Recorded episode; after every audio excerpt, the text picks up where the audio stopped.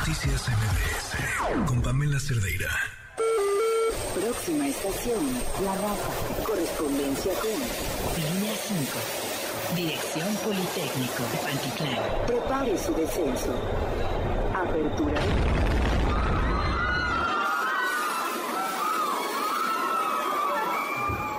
No pisen la barra de medio. No toquen la barra de medio.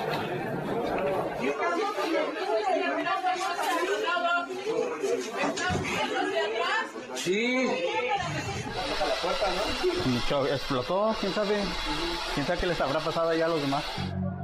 Me siendo la vez pasada que tú solicitabas algo y solo el, el no tenemos, no, el Ana era de palabra, nunca por escrito. Pero supongo que estas solicitudes para priorizar, esas sí eran por escrito. Eso sí es posible solicitarlo. existe la documentación, existe la prueba en oficios. Todos los oficios que se pueden, se pueden auditar son todas las peticiones que hay de las áreas operativas hacia la Dirección de Finanzas Interna del Metro. O sea, yo puedo solicitar por transparencia los, los oficios de las peticiones de las áreas operativas a la Dirección de Finanzas.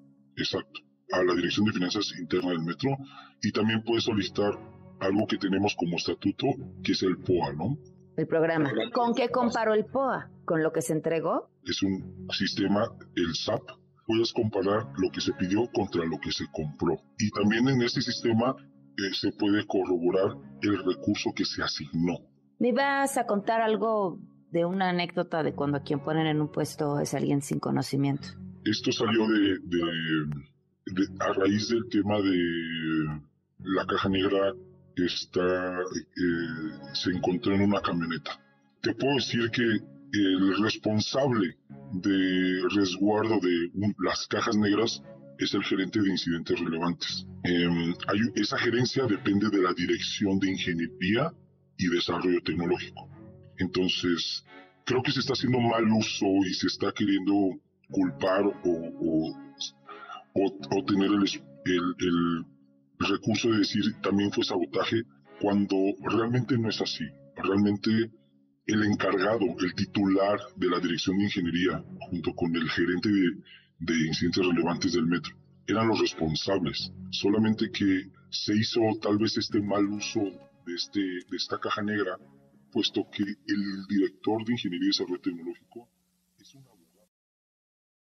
En, esta, en este fragmento de esta entrevista que les hemos estado compartiendo a lo largo de estos días, una persona que ocupaba un puesto relevante dentro del metro, que por obvias razones no ha querido revelar su identidad, habla de estas dos personas que serían las responsables de cuidar la caja negra.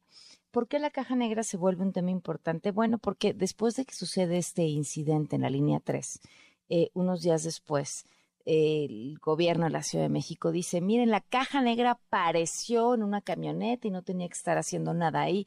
Eh, esto abona un poco a esta narrativa de querer decir están haciendo un sabotaje en contra del metro o alguien está queriéndonos hacer quedar mal, porque ¿por qué tendría alguien que robarse la caja negra? Luego, luego sale el líder del sindicato y dice la fiscalía la caja negra no le sirve de nada, eh, casi hasta contradictorio, no le sirve de nada porque eh, no tiene información.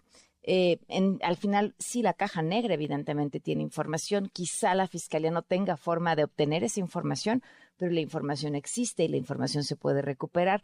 Pero lo que me parece aquí clave, y, creo que es, es cierto, está de quién era responsabilidad de vigilar después de un accidente, de custodiar esa caja negra. Entonces, y esa, esa pregunta que, que parece tan básica que quizá no nos habíamos hecho, eh, tiene que ver con todo esto. O sea, ¿de quién era responsabilidad de revisar que ese último, por ejemplo, los últimos trenes que se separaron estuvieran en buenas condiciones? ¿Cuándo se revisó? ¿Quién le revisó? ¿Dónde están eh, estas solicitudes quizá de reparación, de refacciones? De, todo esto que de manera muy sencilla puede permitirnos entender y ver de qué tamaño es lo que está pasando en el metro. Y, creo, eh, porque vi un- una declaración de Claudia Sheinbaum por ahí diciendo que, eh, eh, que hab- había que no de verdad no querer a México para aprovechar políticamente una tragedia. Me, parece válido su comentario, pero me parece también que habría que no eh, querer a México lo que termina originando tragedias, ¿no? Y darle una salida política, eh, si es que es un tema técnico. Podría ser un tema técnico.